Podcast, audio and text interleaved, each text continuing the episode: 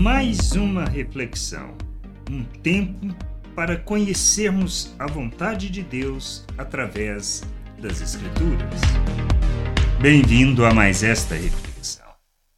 Temos que entender os processos de Deus, as coisas de Deus, segundo a perspectiva de Deus espiritual, não segundo a carne, para que a gente não seja religioso e se transforme, e transforme algo que é extremamente importante na vida da igreja em simples e mero ato religioso, e estamos equivocados quando agimos com religiosidade. A ceia do Senhor tem um propósito e precisamos usar dela de modo digno, pois ela tem um propósito na vida da igreja. Não se trata de um momento espiritual, religioso e que tenha a manifestação de poder, ou seja, participamos para nos alimentarmos no sentido de revestirmos de poder. Não se trata disto. Isto é religiosidade. Ceia do Senhor, nós celebramos a morte, nós celebramos a sua vida, pelo que ele fez a sua obra em nosso favor, que morreu e ressuscitou, para nos permitir termos acesso ao Pai. Comemos do pão para lembrarmos que nos alimentamos do mesmo pão, estamos unidos com o mesmo pão, que somos membros uns dos outros que significa quando fazemos indignamente? Fazemos indignamente quando não entendemos os processos de Deus e quando não entendemos a ceia como um momento para lembrarmos quem somos, onde estamos e por que estamos aonde estamos. Cristo morreu para que nós tivéssemos vida. Ele morreu para que nós pudéssemos ter o perdão e assim na sua ressurreição sermos justificados, colocados na presença de Deus. O seu sangue vestido é para nossa purificação, para nos inocentar diante de Deus.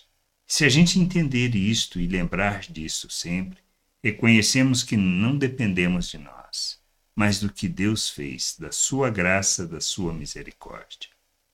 E não esquecermos que quando nós ressuscitamos, nós somos inseridos na família de Deus, no corpo de Cristo. Somos membros uns dos outros.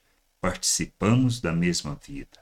Temos da mesma vida. Fomos unidos. Somos pedras vivas deste templo que Deus está construindo, que é o corpo de Cristo, a igreja, o santuário de Deus, lugar da sua habitação e que nós temos responsabilidade uns com os outros. Por isso, quando a gente lê lá em Coríntios 11, 27 a 32, que diz: Por isso, aquele que comer o pão ou beber o cálice do Senhor indignamente será réu do corpo e do sangue do Senhor. Que cada um examine a si mesmo e assim coma do pão e beba do cálice. Pois quem come e bebe sem discernir o corpo, ou seja, quem come e bebe sem discernir o corpo, come e bebe juízo para si. E é por isso que há entre vocês muitos fracos e doentes, e não poucos os que dormem. Porque se julgássemos a nós mesmos, não seríamos julgados. Mas quando julgados, somos disciplinados pelo Senhor, para não sermos condenados com o mundo. Comer a ceia, participar da ceia, sem discernir o corpo, significa a nossa morte, pois não entendemos nada do processo de Deus. E é isso que a gente precisa entender. Somos chamados para viver uma família, um corpo só, corpo de Cristo. Não somos seres individuais. Pertencemos ao Pai, estamos unidos com Ele, assim como estamos unidos com Cristo e unidos uns com os outros para revelarmos o Pai ao mundo.